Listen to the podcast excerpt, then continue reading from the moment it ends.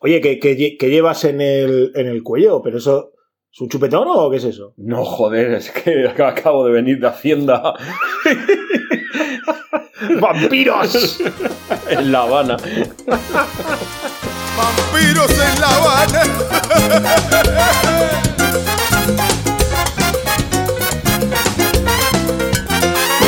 Era una noche sin luna, La Habana años 40. Que habían perdido la cuenta. Se fue para el malecón, la cruz bajo la camisa. Se le olvidó el vampisol y el indio lo hizo ceniza. Soy un vampiro tropical. Aquí ha corrido la sangre, los muertos que se desvelan. Y enterradores borrachos comidos por sanguijuelas. Soy un vampiro tropical. Desde Chicago Berlín, He visto yanquis y nazis matar por el vampillaba. A los vivos y a los muertos. Los vampiros no perdonan, se la chupan todas. Cuídatelo. Pues en este segundo episodio de Cine Vampírico Moderno vamos a analizar cinco películas de los 70, de los años 70. Comenzando por Jonathan en el año 1970. Luego le seguirá Sangre para Drácula en 1974, producida por Andy Warhol. Del mismo año con Jack Palance tenemos otro Drácula. Luego en el año 77 vendrá la cinta de George A. Romero Martin. Y para terminar en el año 79 veremos la versión de Nosferatu de, Werner Herzog. Así que bueno, Pedro, vamos a comenzar con Jonathan. Jonathan, magnífica película de 1970. El debut del director Hans Heitzendorfer. un- Película alemana. Sí, película alemana. Director poco conocido, pero bueno, un director muy interesante ¿eh? de el nuevo cine alemán, junto precisamente a Werner Herzog, que vamos a comentar alguna después, a Rainer Werner Fassbinder, a, a Wim Wenders, a todos estos, ¿no? Y bueno, una, una película muy interesante que yo creo que tiene ciertas características similares a la película de Nosferatu de Murnau en cuanto a mostrar estos pueblos cadavéricos, estos pueblos moribundos, estos pueblos donde no hay vida, porque por ahí ha pasado, digamos, la logia vampírica, ¿no? Que es lo que aquí marca la película. Es una película un tanto diferente, con un planteamiento un tanto distinto, donde los vampiros son retratados como una especie de secta o, clan Sí. que viven en, en el castillo y, y no sé si alrededores y forman un grupo, digamos un grupo malvado y perverso, Sí. ¿no? Contra el que luego veremos para el final de la película que el pueblo se levanta y se revela contra ellos, ¿no? Exacto. Hay un cierto paralelismo entre esta aristocracia vampírica que domina este pueblo alemán con, evidentemente, el partido nazi, ¿no? De hecho, el protagonista, el vampiro alemán, el pelo es idéntico al pelo de Hitler. So- Solo le falta el bigotillo. Solo falta el bigotillo, sí, sí, sí. Es curioso y como tú bien comentas, creo que es el aspecto más relevante de, de la cinta, ¿no? Esta, esta lucha de, de clases sociales que veremos también en la cinta de Andy Warhol, Sangre para Drácula. Exacto, sí. Vemos esta lucha de, de clases como es tan evidente sin perder la identidad de, del vampiro, ¿no? De- del vampiro, en este caso un vampiro clásico, ¿no? Un vampiro, Sí, un vampiro clásico. Autoritativo, Sí, autoritario. autoritario. Aquí la, la figura de Jonathan, que es precisamente el título de la película, es la figura de- Jonathan, refiriéndose a Jonathan Harker. Claro, exacto. Es la figura que, digamos, hace el viaje, ¿no? El, enviado, el enviado. el sí. enviado, que es como dentro de, un- de una especie de película bélica, digamos que sería el espía, ¿no? Que es enviado al. Sí, de hecho esa es la misión que le, que le encomiendan, ¿no? Que tiene que ir al castillo, infiltrarse, etcétera, porque hay un plan para derrocar a los vampiros. Lo que ocurre es que termina saliendo todo al revés. Sí, sí, al todo revés. fatal. Sí, sí, sí, efectivamente, sí.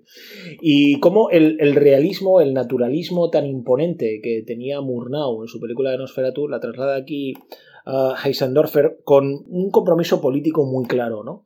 Una, una cinta, la verdad es que, pues como estamos diciendo, un tanto atípica dentro de- de- del género vampírico. Sobre todo ese final de, de- la película donde los vampiros son, eh, digamos, acorralados en una playa o en un lago. Sí, en una playa. va- Van siendo expulsados. ¿no? Y, los, y son ahogados, echa- Sí. echados al, al agua, al mar, y, y- y se ahogan. Ajá. Cosa que ya vimos también en el Drácula, príncipe de las tinieblas, de. Christopher Lee, cómo se ahoga Sí. en un, en un lago helado. Sí, en este caso el hielo lo, lo consume, sí. El agua helada. Efectivamente, como te he dicho antes, hay una clara lucha de clases, ¿no? Una clase oprimida, vampirizada, zombificada, alienada por este vampiro nazi.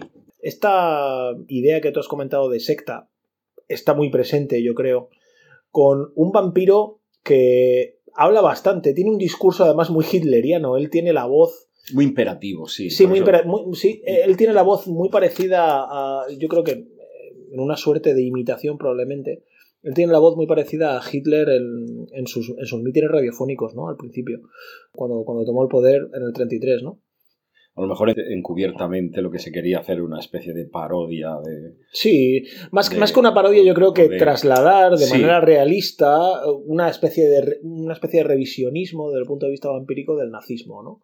Cómo el nazismo chupó la sangre de un pueblo, ¿no? Exacto. cómo dejó un pueblo sin alma, cómo dejó un pueblo sumido en la miseria después de la Segunda Guerra Mundial. Y cómo formaban una secta, esta secta de la, S, de la SS, de- Eso es, eso es. del Partido Nacional Socialista y, y- y su brazo pues más extremo ¿no? y, y ra- y radical. Eso es.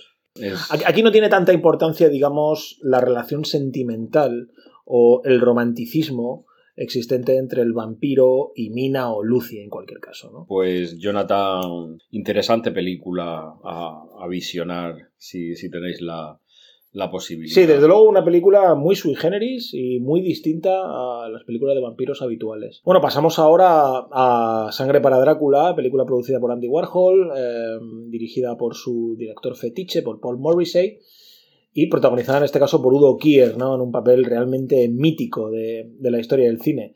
Película que también, como tú muy bien has visto, tiene este componente de lucha de clases. ¿no? Sí, es que es. eh, Además, se ve claramente.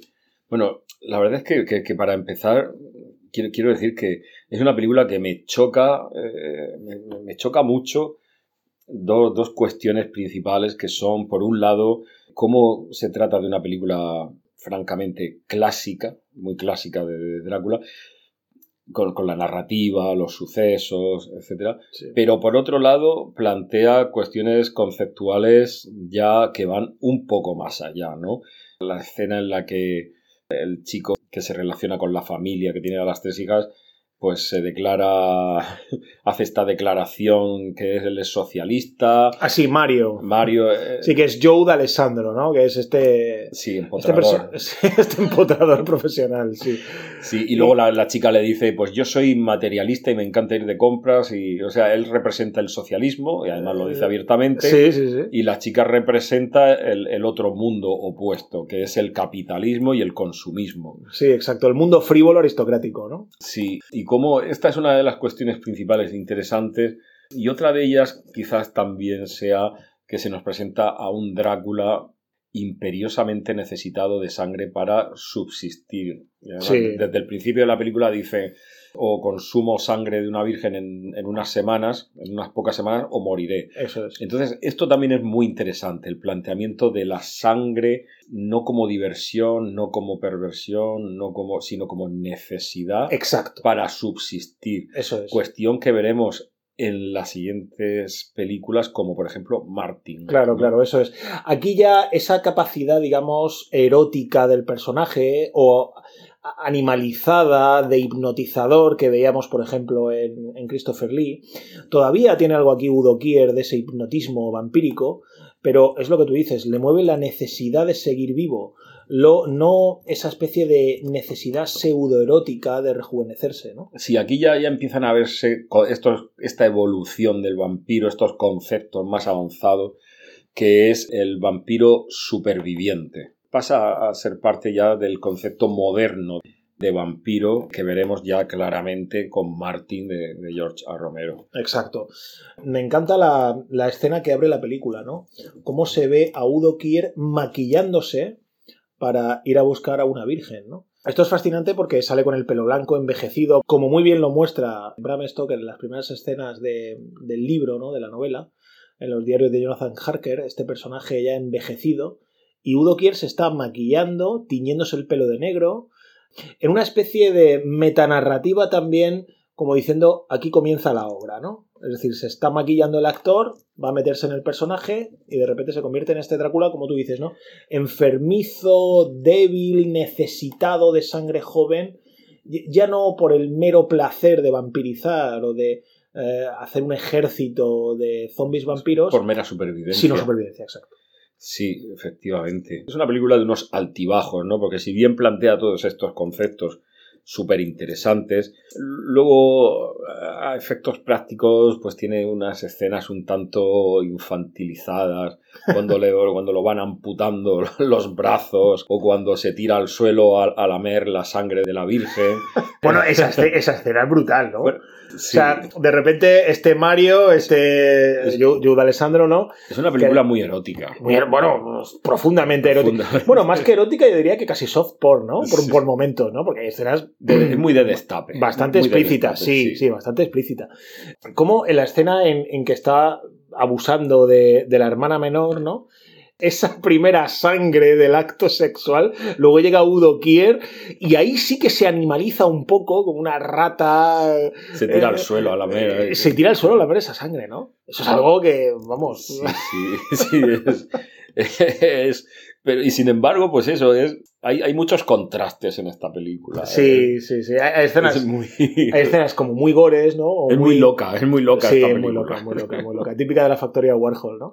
Eh, hay que destacar para los cinéfilos que aquí aparece Vittorio de Sica y Vittorio de Sica moriría ese mismo año. Año 74 se rodó la película y Vittorio de Sica moriría ese año. O sea, no sé si fue quizás la última película en la que él apareció como actor, pero desde luego fue de las últimas. Y también sale en la escena de la taberna haciendo un enfrentamiento pseudo como de magos, a ver quién hace más trucos de magia, Roman Polanski con, con esta especie de Rainfield, ¿no? Este Rainfield que, que aquí se muestra distinto, ¿no? Se muestra eh, como un mayordomo mu- mucho más humanizado, ¿no? Que el, que el Rainfield habitual, que es básicamente un sicario que, pues eso, que un insectívoro, ¿no? Sí, efectivamente. Está más dotado de, de esa humanidad y, y servilismo hacia su amo y, y su señor, ¿no? Sí, efectivamente. En fin, una película curiosa de ver. Sí, una película interesante, una película que plantea conceptos.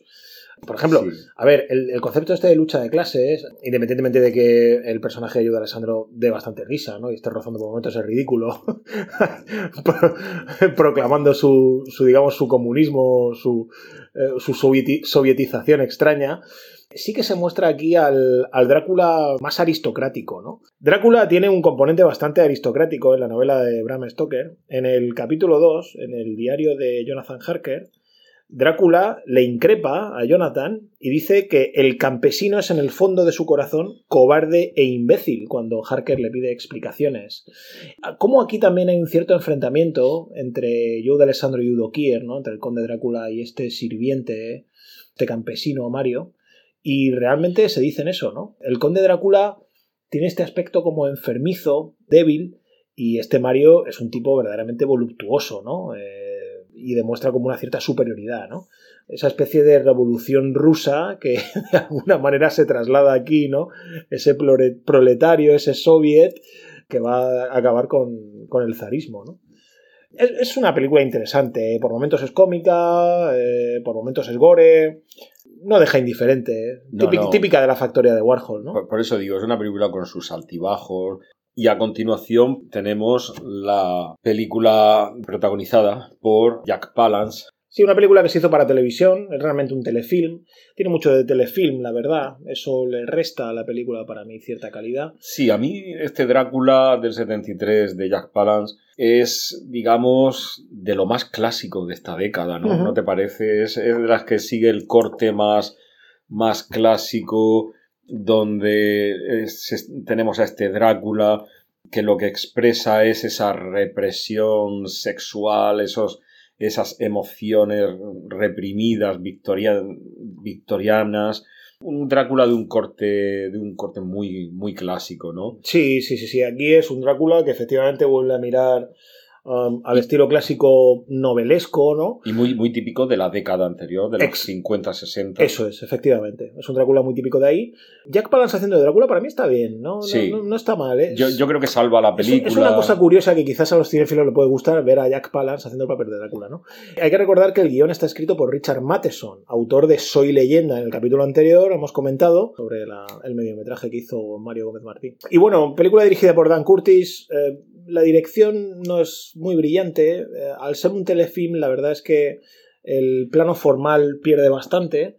Pero por otro lado, aquí sí que se hace mucho hincapié, o hizo mucho hincapié Richard Matheson en el guion, en que Drácula es Vlad Tepes, ¿no? Porque eh, si, si se ve el cuadro claramente, con la cara de Jack Palance, como Sí. que él era este príncipe Vlad. Y además en la- a lo largo de la película hay varios flashbacks donde se nos presenta a un vampiro, a un, a un conde Drácula más humanizado, ¿no? Con escenas donde él está con su prometida, Sí, con esos Sí, efectivamente. cuando él todavía era humano, y entonces se nos presenta un, un- un Drácula más, más humano, ¿no? Sí, sí, sí, sí, sí. Por eso digo que mantiene este corte tanto clásico de, del vampiro romántico, que busca eh, su amor, el, el amor, ¿no? Sí. Al igual, igual que, no- que el primer Nosferatu, ¿no? Sí, efectivamente, en Nosferatu también se muestra esta especie de romanticismo. Lo que pasa es que en Nosferatu hay una- mucha más animalización del personaje, ¿no? De Max Sí. Schreck en ese sentido. Sí, aquí está más humanizado. Aquí está más humanizado.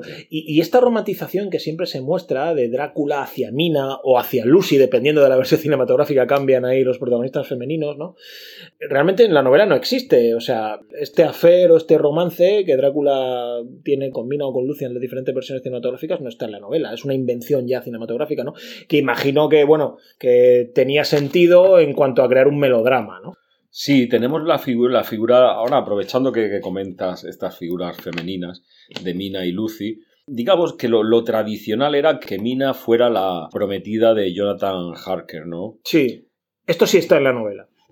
Que esto se ve claramente en la película de Coppola, en el papel de Winona Ryder, donde Mina pues es esta chica muy de corte victoriano, muy tímida, muy reprimida, muy tal. Y, en contraposición, su contrapuesto es Lucy, que es una amiga suya y bueno, y es lo opuesto a, a Mina, ¿no?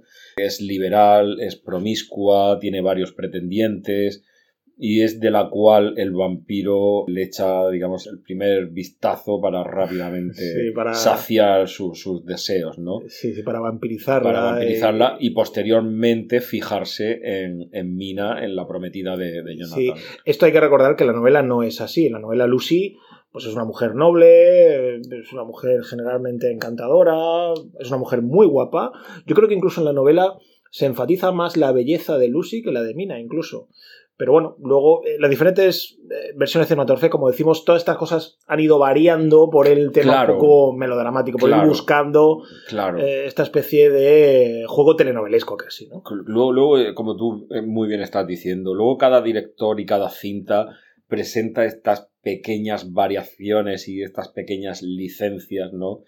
De, de jugar un poco con los roles y con los personajes, de aunque más o menos los patrones son Sí. bastante estándares, pero Sí, digamos que sí, sí, sí, sí. Pero este tema telenovelesco, romantizador, es más del cine que de la novela en sí. Esto puede llamar la atención porque es una novela decimonónica y, digamos, escrita en el periodo victoriano, pero es así. La novela no es tan hiperromantizada como, como las, las posteriores pelis, ¿no? en cualquier caso, bueno, pues una película muy Sí. decente. La- A ver, el, el guion de Richard Matheson yo creo que es muy interesante aquí, ¿no? Mostrando, como tú dices, a un Drácula más humanizado, como que fue una especie de... Este príncipe Vlad, ¿no? Un dictador. Yo creo que esto Coppola lo coge muy bien de aquí, Sí, de aquí, de aquí, sí, sí, sí. efectivamente. Sí. Tra- trasladar el, el pasado de Sí, este Vlad, ¿no? Este Vlad empalador, que no es realmente lo que hizo Stoker, pero Exacto. que estos, estos films hacen. Pero queda fenomenal. Para, cuadra muy bien en la historia, ¿no? Eso es, ha- hace una historia como más historicista, ¿no? Y Mm. entonces pega muy bien. Yo creo que el guion de Matheson está bien, pero en el fondo está desaprovechado por este telefilm que no deja de tener eh, ciertas lagunas, ¿no? Efectivamente. Sobre todo de, de puesta en escena generalmente, ¿no? Hay una puesta en escena muy de cartón piedra a veces. ¿no? Sí, efectiva, efectivamente. Bueno, antes de meternos a analizar Las dos verdaderamente importantes de esta década. Eso es, las dos que para nosotros son las verdaderas obras maestras de todas las que hemos comentado hasta ahora. Hablar un poco de Blácula, ¿no? Así por encima de este Drácula negro, que es una película, pues bueno, que hay que reconocer que es un poco irrisoria, es una película floja en general, tiene un guion bastante inestable. Eh, película dirigida por William Crane, en la que yo creo que lo interesante está al principio, ¿no? Como este príncipe Mauwaldi va a pedirle a Drácula que deje de comerciar con esclavos, ¿no? Y Drácula se niega y a partir de ahí lo vampiriza y entonces, bueno, al final música funky, eh, una especie de estudio 54 por ahí, una cosa verdaderamente delirante. A ver, es divertida, es una película divertida para todos los freaks de este tipo de subgéneros, porque claro, esto entra dentro del subgénero de Black Exploitation que hicieron Blácula. Luego hay que recordar que, bueno, en, esta película sale la actriz eh, Bonetta McGee como Tina Williams y como Luba, ¿no? Que es digamos, la, la mujer de, de, Drácula. Pero eh, luego en la siguiente, en Grita Drácula Grita, sale Pam Grier, que la recordamos por Jackie Brown. Pues sale Pam Grier ahí haciendo el, el papel de, del amante de Drácula. ¿no? En fin, una película graciosa. Muy freak. Muy freak y, bueno, muy de la época del Black Exploitation, ¿no? Música bueno. funky, pelo afro. Y bueno, a quien le interese, pues para echar unas risas, ¿no? Nosotros siempre ponemos el punto freak. Sí, ¿no? por supuesto, exacto. Eso que no quede. Nos gusta.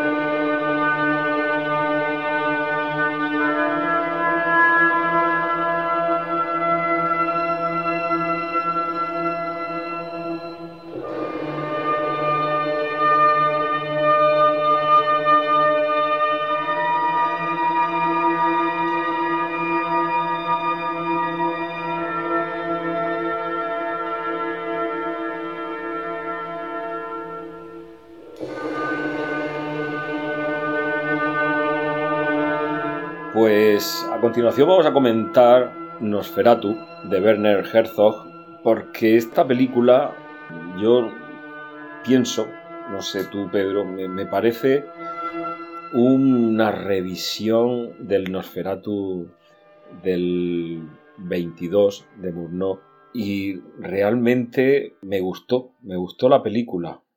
Y mira que es muy atrevido y muy arriesgado y complicado hacer una revisión de una película como, como Nosferatu, ¿eh? Sí.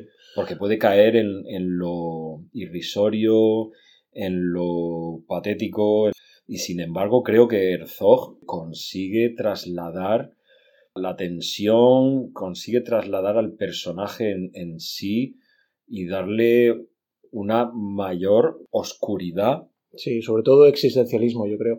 Hay que recordar que fue una película vilipendiada por la crítica en su momento. Pero yo creo que... porque fue incomprendida, fíjate. Sí, exacto.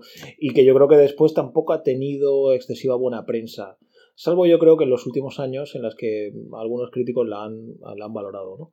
Hay que decir que efectivamente, como tú dices, Werner Herzog quería hacer aquí un tributo a Murnau ¿no? para establecer eh, las bases de este nuevo cine alemán ¿no? que él representaba junto a Wim Wenders, junto a, a Fassbinder y junto a estos nuevos directores del cine alemán.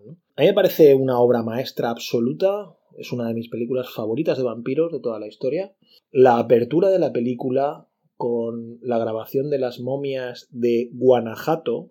Parecen como momias Sud Sudamérica. Sí, sí, sí. Son, terror son terroríficas. Él la, la, rodó, lo rodó en México y es, vamos, para, bajo mi punto de vista, es el comienzo más aterrador sí. de una película de vampiros que jamás he visto. ¿eh? Yo con estoy, esa música, estoy esa cadenciosidad de los planos. Eso es lo que te quiero decir. Es que. por Porque eso- salen hasta momias de bebés. ¿eh? Claro, es que es, es terrorífico y esa fotografía, sobre todo la música, la música le imprime un ritmo, una cadencia y consigue crear esta, como te digo, atmósfera tan oscura creo que lo consigue y con creces, ¿eh? Me gustó muchísimo. Sí, sí, sí. Es una película maravillosa. La música te deja como frío. Nunca mejor, nunca mejor dicho. Sí, sí, sí, efectivamente. Aquí hay un pozo súper existencialista, ¿no? Donde Nosferatu, interpretado de manera absolutamente brillante por Klaus Kinski, se plantea cuestiones como que la inmortalidad para él es una cárcel, es una maldición. Aquí ya no es ese Nosferatu animalesco que trata de buscar la sangre para rejuvenecer, sino que es un hombre verdaderamente atormentado por su incapacidad de morir, ¿no? La escena maravillosa en la que están Klaus Kinski e Isabel Adjani, por cierto, Isabel Adjani haciendo un papel fabuloso, los típicos papeles que hacía Isabel Adjani en su época, ¿no? que eran estos papeles de mujer zombificada, absolutamente atormentada, con esa, con esa mirada prácticamente siempre perdida, entre melancólica, nostálgica, romantizada. Es una actriz fascinante de la época, ¿no? Es una película que tiene una cantidad de aristas tremenda. Mm, homenajea de manera fabulosa para mí a Murnau e incluso me atrevería a decir, aunque esto pueda sonar a sacrilegio, que va más allá, que profundiza más allá en el alma atormentada de este Nosferatu, de este no muerto, de, esta alma que tiene que vivir condenada a la inmortalidad. Yo, yo estoy de acuerdo contigo. A mí me parece una película excelente que lo que hace es extender a como concepto en todos los sentidos. Y que quizás pues no se supo ver en, en, su momento, pero como bien decías, desde el comienzo absolutamente aterrador, acompañado de esa música eh, completamente eh, fría, diabólica y, no sé, muy terrorífica.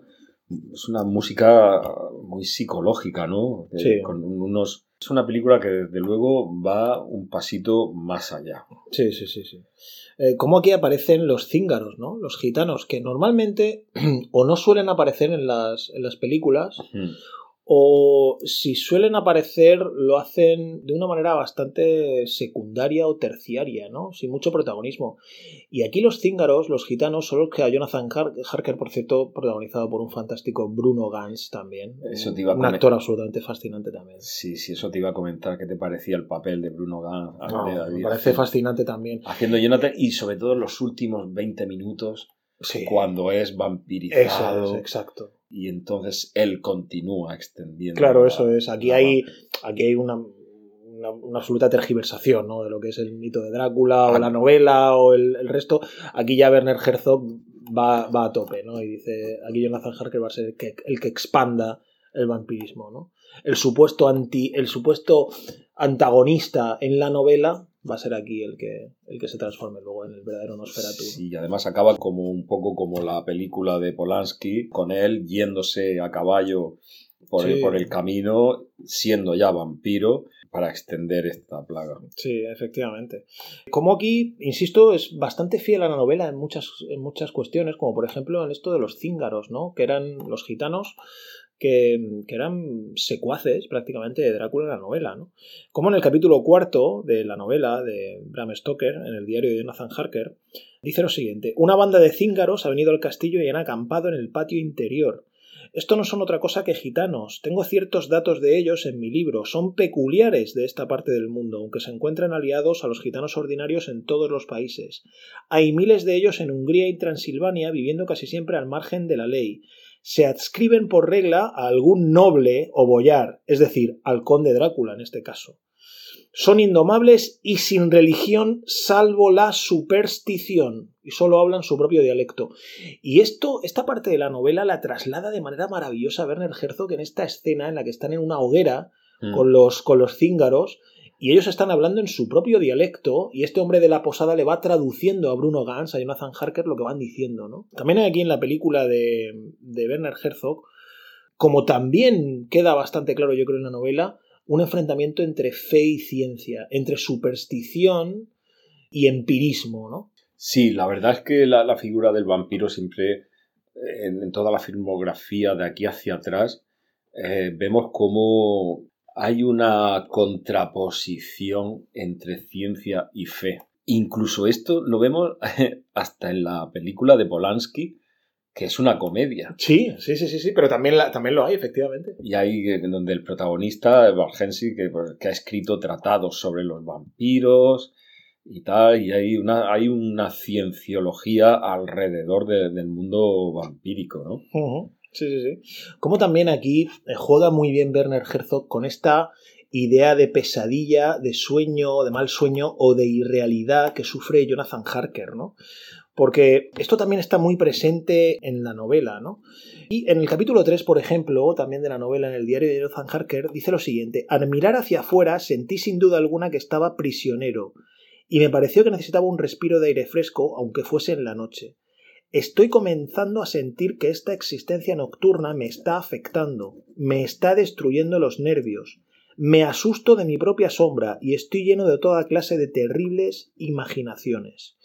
Y esto lo traslada muy bien Werner Herzog en su, en su película, ¿eh? Hace un tratamiento de todo este aspecto gótico realmente digno de admiración. A mí hay escenas de la película que me dejan, bueno, me parecen, eh, bueno, de un claro mensaje simbólico a la vez que cuando están, está la plaga ya en la ciudad y se está muriendo toda la ciudad prácticamente de, de peste negra y se ven unos, eh, a unos ciudadanos celebrando que están vivos. Y llega, no sé si llega Jonathan. no me- Llega Lucy. o Lucy, sí.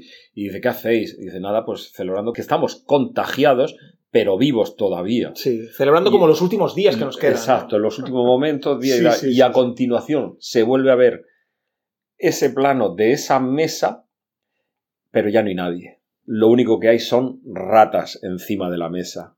Es decir, se han convertido, no sé si como quedando a entender que, que esas personas eh, ya se han convertido en ratas, se han vampirizado, han muerto, se han transformado y esa fugacidad de, de la vida, ¿no? Hoy Sí, estás, sí. mañana no estás. Sí, y ese, eh, esa, ese contagio vírico, ¿no? También del, del vampiro, ¿no? Que esto nos retrotrae a- al COVID, ¿no?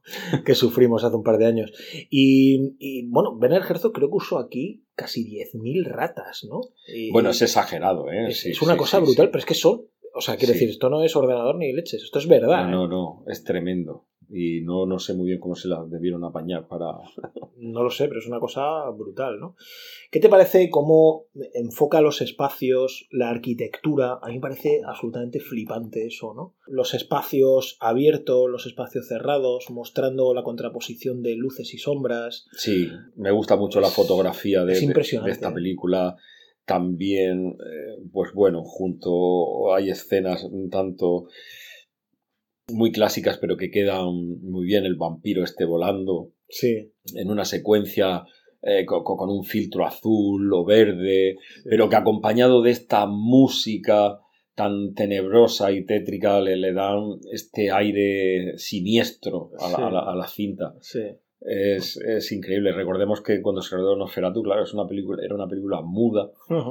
Entonces, esta revisión, por lo que decía al principio, ¿no? Que es arriesgado hacer un arriesgado y complejo hacer una revisión de una obra tan fundacional, tan impresionante y tan original como Nosferatu. O sea, cómo superas algo y Herzog lo consigue a base de, de profundizar en la psicología de- del vampiro, ¿no? Eso es. Y de, exten- y de extender el, el- el concepto, ¿no? Eso es, sí. Una película rodada con una inteligencia cinematográfica absolutamente fuera de lo normal.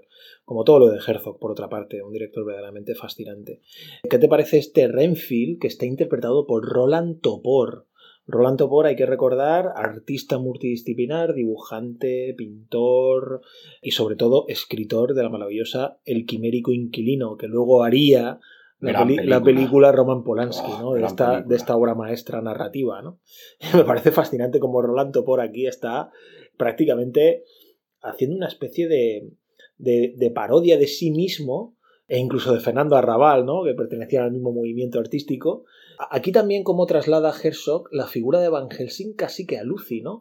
Lucy que sería Mina eh, dentro de la novela, pero bueno, aquí la llama Lucy, pero que digamos que Van Helsing aquí no es más que una especie de no sé, una especie De de... títere ahí, de- de- sí, más que de- títere, como de, científico tecnócrata, ¿no? No hace mucho por, Sí. por ayudar, es un poco también supersticioso quizás, y como es Lucy, como es Isabella Gianni, la que...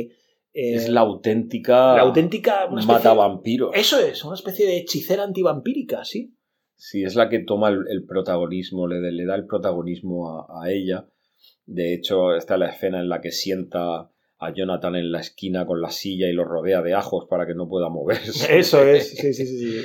Está, en fin, por eso, por eso esta cinta de Herzog es tan creativa y, y a la vez arriesgada, pero sale completamente ai- airosa de, Sí, de es- ella. Bueno, para mí, ya digo, quizás es un sacrilegio, pero para mí mejora a la del 22. Evidentemente la del 22, la de Murnau, tiene un aire poético y lírico insuperable, pero quitando eso, para mí la supera. ¿Cómo escoge a Isabella Gianni, a Bruno Gans, a Klaus Kinski, tres actores con unas miradas muy potentes? Mm, Sí, sobre todo el papel de Jonathan Harker por Bruno Gans, muy inexpresivo durante toda la cinta, ¿no? Muy contenido, como dotando de la seriedad que requiere la tarea encomendada, como al final, pues, pues bueno, se, transforma en, vampirizado y adquiere este, este carácter fatal, por decirlo de alguna, de alguna manera. Bueno, pues si te parece pasamos a, a la última película que vamos a comentar de, de este ciclo vampírico moderno, que es Martin, de George A. Romero. Martin is a boy with problems. Martin has a family history. Martin has too many nightmares. He lives in a fantasy. There's a danger that he'll take too far his morbid curiosity.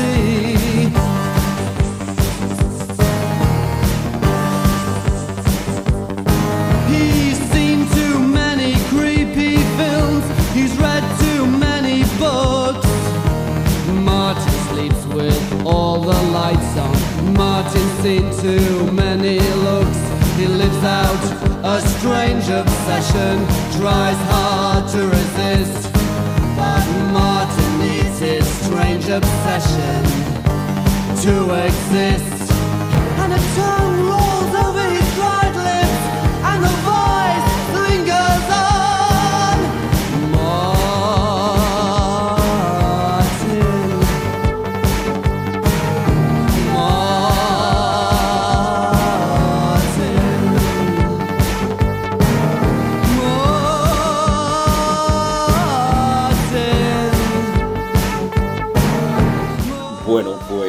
Martin, es que hay tantas cosas que decir de Martin.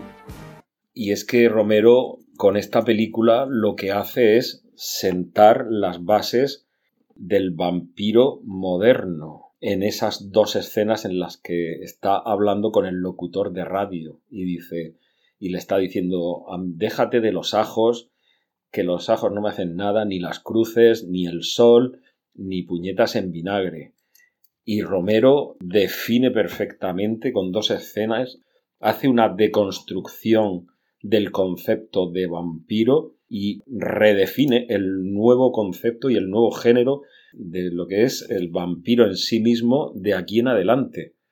Y es que el nuevo vampiro, con esta película de Romero, da un salto conceptual absolutamente gigante y se convierte en una... El vampiro es una víctima de, de su tiempo, de la sociedad donde vive y en la que vemos, en la que Martin eh, toma sangre para sobrevivir. Es decir, el nuevo vampiro lo que hace es subsistir en la sociedad actual moderna. Y es una sociedad que básicamente tiene sus dos pilares basados en, por un lado, el capitalismo y el consumismo, y por otro lado, en la farmacología. Podemos decir que la nueva sangre del vampiro es esta farmacología, este consumismo materialista. George eh, A. Romero, al igual que Mario Gómez Martín en el 67, son dos auténticos visionarios de lo que es el concepto del vampiro. El vampiro ya no es un no es un ser que va a atacar a la sociedad o que va a disfrutar con el placer de morder a las víctimas, ya no es un vampiro animal, primitivo y guiado por su instinto. El vampiro moderno que define Mario Gómez Martín o, George A. Romero es un vampiro que sobrevive a la sociedad y mata por necesidad, por la pura necesidad. Entonces, es que me parece absolutamente visionario, como en dos escenas deconstruyes y redefines un género entero como es el cine de vampiros. Impresionante, pero sobre todo, te iba a decir incluso más mérito todavía el de Mario Gómez Martín en el, en el 67 todavía, porque traslada el concepto ya no solo al individuo, sino a la sociedad, a la sociedad entera en, en sí misma. Es decir, la farmacología es la nueva sangre. Y esto lo podemos ver en todos los estupefacientes, ¿no? Eh, heroína, morfina, cocaína, cafeína, barbitúricos, sedantes, opiáceos. Esa es la nueva sangre de la sociedad. Eso y el, capitalismo, ¿no? Y en cierta manera todos estamos contagiados de, de, esto, ¿no? Todos llevamos gafas de sol para protegernos del sol. Entonces, en cierta manera, todos somos un poco esos, esos vampiros, ¿no? Y esto Romero, además, eh, como Martin en la película nos va narrando en primera persona y nos dice, ahora con las jeringuillas todo se ha vuelto muy limpio y aséptico y tal. Antes me costaba, antes se montaba cada tinglado que se ponía todo perdido y tal. O sea, como él, que es un vampiro que ha ido sobreviviendo a lo largo de los siglos, ha ido perfeccionando su técnica hasta que se han inventado las jeringuillas. Y luego también habla de, del sexo. Eh, es que hasta en esta cuestión del sexo la redefine también. Date cuenta cómo Martin es el antivampiro. O sea, Martin es un tipo tímido, introvertido, que la mujer está adulta y madura le hace propuestas sexuales y él sale corriendo. O sea, es el antivampiro, totalmente. Y entonces por eso digo que, Romero deconstruye el género, vamos, en un abrir y cerrar de ojos. Y esto es algo tremendo. Es tremendo. Y, y, por eso la figura de Martin es tan especial y tan cautivadora. Porque no te esperas, porque sin embargo es un vampiro. Y al final, como muere, o sea, bueno, el final ya me parece absolutamente también espectacular. Como al final, bueno, esto sí se mantiene, eh, perdura en el tiempo que el vampiro al final es víctima del, del, propio ser humano, ¿no? Que es, no sé, e, es una película que me parece tremenda, Martín. Me parece tremenda. Obra maestra sin paliativos. Romero me parece uno de los más grandes sociólogos que ha dado la cinematografía mundial.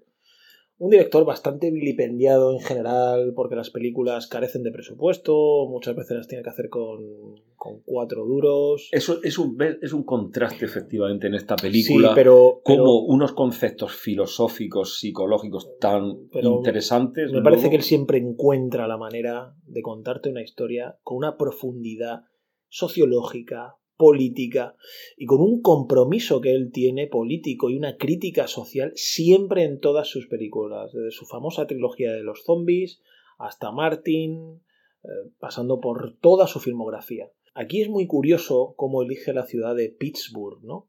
El director de fotografía de la película, que era Michael Gornick, eh, era oriundo de, de Braddock, de, parece ser que es el pueblo o la región en la que rodaron la película, en Pittsburgh. ¿No te parece a ti que esta ciudad que nos muestran es una ciudad realmente moribunda, cadavérica, deprimida? Es una ciudad, pertenece, digamos, a, a esta área urbana estadounidense que antiguamente era industrial y que ya se ha quedado, digamos, absolutamente periférica, decadente dentro del mundo económico y que básicamente eh, es una ciudad basura, ¿no? Podríamos decir. Sí, es, es, lo que pasó en muchas ciudades como en Estados Unidos, en Detroit, Sí, lo que ha pasado en Detroit hace poco. en. Inglaterra, en Glasgow, Sí. estas ciudades que, que en un momento dado, en una década, eran motores de la industrialización y tal, y, y luego de repente, pues por circunstancias geopolíticas y de macroeconomía, pues se vinieron abajo. Y, y exacto, efectivamente, eh, esto lo, lo muestra la película, cómo van haciendo trabajillos por aquí y por allá también. Es una ciudad- la ciudad en sí, el- como se nos Sí. muestra, como se nos muestra Es una la ciudad, es, es- es una ciudad vampírica también. Es una ciudad zombificada dentro de la, Sí. de la narrativa de Romero, ¿no? Y si te acuerdas, en la fabulosa película Videodrome de David Cronenberg, al final se descubre que donde hacen esos vídeos perversos que nunca se llegan a ver del todo, que no se sabe si son pornografía, vídeos violentos, snap movies, que James Woods está obsesionado, ¿dónde se hacen al final? Se hacen en Pittsburgh. es decir, cómo recurre Romero a, a estas ciudades. Bueno, recurre realmente Cronenberg, que es el que bebe de Romero, ¿no? Porque Romero, como tú muy bien has señalado, es un director fundacional. Es el director que cambia, como tú muy bien has expresado en tu discurso, el concepto vampírico moderno al posmoderno y al contemporáneo, y el zombie lo instaura él, a pesar de que había películas de zombies antes de Romero. Romero, por cierto, George A. Romero, que se merece Un monográfico. un monográfico, pero ya, ¿no? Esto siempre, siempre lo solemos decir. ¿Qué te parece eh, lo que has dicho? ¿no? Eh, Martin es un vampiro, Es que Eh, pasamos, pasamos. pero en la película hay cierta ambigüedad con respecto a esto, ¿no? Quiero decir, en la narrativa de la película no está nunca claro si es un vampiro, o sea, si es un vampiro de 84 años, como él muy bien le dice a ella, Le dice, soy un viejo Sí, de... o, o soy si, mayor. o si es un chico de 19 años que ha sido eh, evidentemente enga- engañado en ese papel por parte de lo siniestro familiar, ¿no? Por este, este primo que está todo el rato... El tío, era su tío, ¿no? Sí, dice primo, cousin o algo así, porque Sí. claro, eh, creo que el guion trata de mantener una cierta ambigüedad, por eso le llama cousin a este hombre mayor ya, ¿no? Le llama primo, yo me imagino que será por eso, por mantener la ambigüedad de si es un vampiro, ¿no? Pero claro, eh, él está permanentemente forzado a verse como Nosferatu, porque cada vez que pasa a su habitación, este hombre está todo el rato, Nosferatu. Entonces, es una cosa verdaderamente increíble, ¿no? Eso es un juego interesante y esa tensión la mantiene hasta el final. Sí, Y date cuenta cómo juega al final esa carta en una escena en la que a mí me dejó, o sea, no te lo esperas. Y, me, y dije, hostias, qué, qué crueldad, ¿no? Qué cruel. sí. Porque Martin te transmite esa, no sé, iba a decir, si inocencia o Sí, ternura. un- uno como espectador llega a sentir cierta empatía por, Matt- por Martin, a pesar de que en la película se nos muestra claramente como un asesino. Quiero decir, Bueno, es la, primera escena de la Exacto, película. Eso es. La primera escena de la película, creo que la propia actriz lo dice en un momento, dice, pero tú eres el típico gilipollas violador o qué? Le dice algo así, ¿no? Y, y es verdad, él se nos muestra como un asesino, como un serial killer, como un psycho killer. Pero para Pero- sobrevivir. pero poco, claro, poco a poco vas empatizando con el personaje, ¿no? Y aquí está la- esa especie de disrupción entre- especular que plantea Romero, ¿no? De me siento identificado con alguien que no sé realmente si es malo o si realmente está sufriendo este tipo de eh, paranoia, de maldición familiar que cada dos por tres le repiten, ¿no? Sí, eso es que está, está clarísimo. Aquí ya nos tenemos que olvidar de la figura romántica del vampiro, que bueno, que es un ser malvado y, y animalizado. Y no, no, no. Sí, no, no, el maniqueísmo Esto- aquí no, aquí no hay maniqueísmo, ¿no? Esto, esto se ha acabado. Es un ser superviviente entre las verdaderas hienas que son la humanidad, la sociedad en, en sí mismo, ¿no? Esto es. Pero Romero me parece muy interesante cómo juega con esta dualidad de, del Martin intruso y el Martin depredador, del Martin víctima y el Martin extraño en su propia familia, ¿no? cómo él va jugando permanentemente en la película con estos roles, ¿no? Donde no está nada claro cómo va a salir. Cómo Romero va intercalando cada vez que Martin mata, que Martin asesina, que esa vena adictiva por la sangre le sale, estas imágenes de películas de los años 30, ¿no? En blanco. Además es que él la rueda en blanco y negro, con Martin con el pelo más corto, con ropa decimonónica, como dando a entender que él pertenece a esta verdadera aristocracia vampírica, ¿no? Y no se sabe aquí muy bien si Martin está influenciado al mismo tiempo por el mito familiar de que él es Nosferatu y el mito de la televisión, del cine, de los medios de comunicación. Y aquí podríamos enlazar con las escenas en las que él habla con el programa de radio, ¿no? Que el programa de radio el locutor básicamente lo usa como un freak para eh, tener más audiencia. ¿no? Y además, date cuenta, el, el presentador de radio lo llama conde. Claro, con sí, sí. Le llama conde. Entonces, es que Romero es muy de detalles. Son detalles que te van... Es un cine muy inteligente, muy preparado y muy potente a nivel de mensaje. Sí, sí, sí, sí. a nivel de mensaje. Y esto es lo que hace de la cinta de, de Romero una película tan espectacular. Ah, ¿no? es fascinante. Como al mismo tiempo Martin muchas veces dice, dice, no existe la magia real, no hay magia real. This is magic, ¿no? Dice todo el rato, esto es magia. Sí. Pero cuando Cristina le pregunta, eh, dice, no, tengo 84 años. Sí, le dice, no, o sea, no, él, vive en mayor. esta, él vive en esta especie de esquizofrenia, ¿no? Entre eh, el vampirismo y... O sea, entre la fe y la ciencia. Volvemos otra vez a, al tema de Nosferatu de Werner Herzog, ¿no? También. Sí, y además, fíjate todo lo que está, lo que estabas diciendo de, de que ya abandona la, pues, el arquetipo de, de ese vampiro malvado, eh, hambriento, sexual.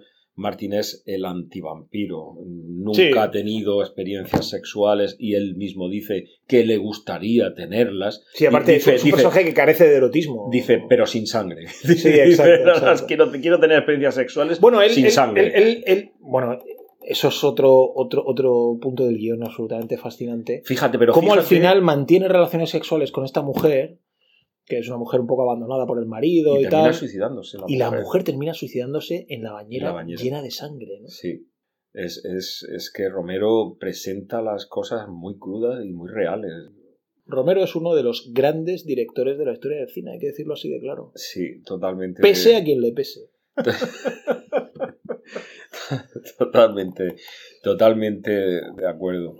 Bueno, pues eh, hacer una pequeña mención a la película del 79, rodada en el 79 y estrenada en el 80 en España, de Iván Zulueta llamada Arrebato, porque tiene un cierto, por así decirlo, paralelismo con Martin, ¿no?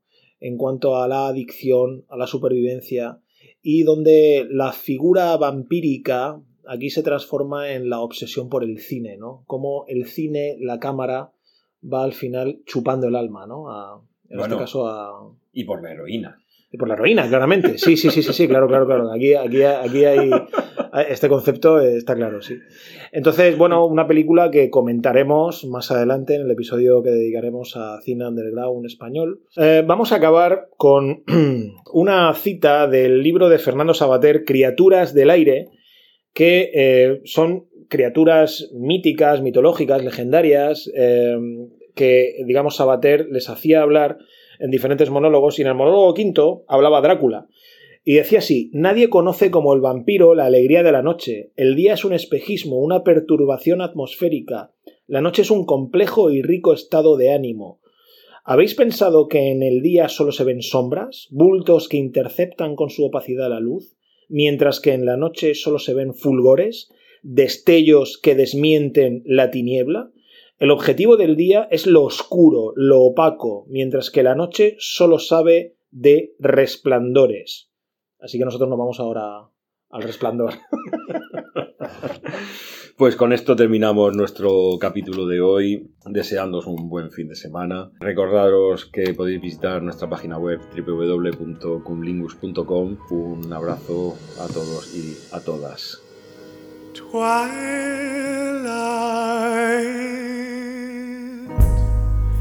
I fall in the harbor twilight.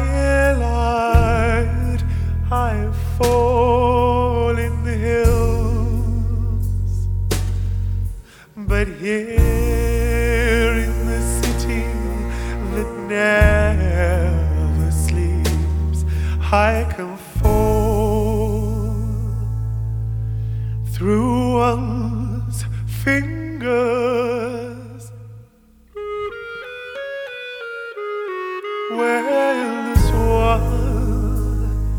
Flies to heaven, soaring through the utmost fear.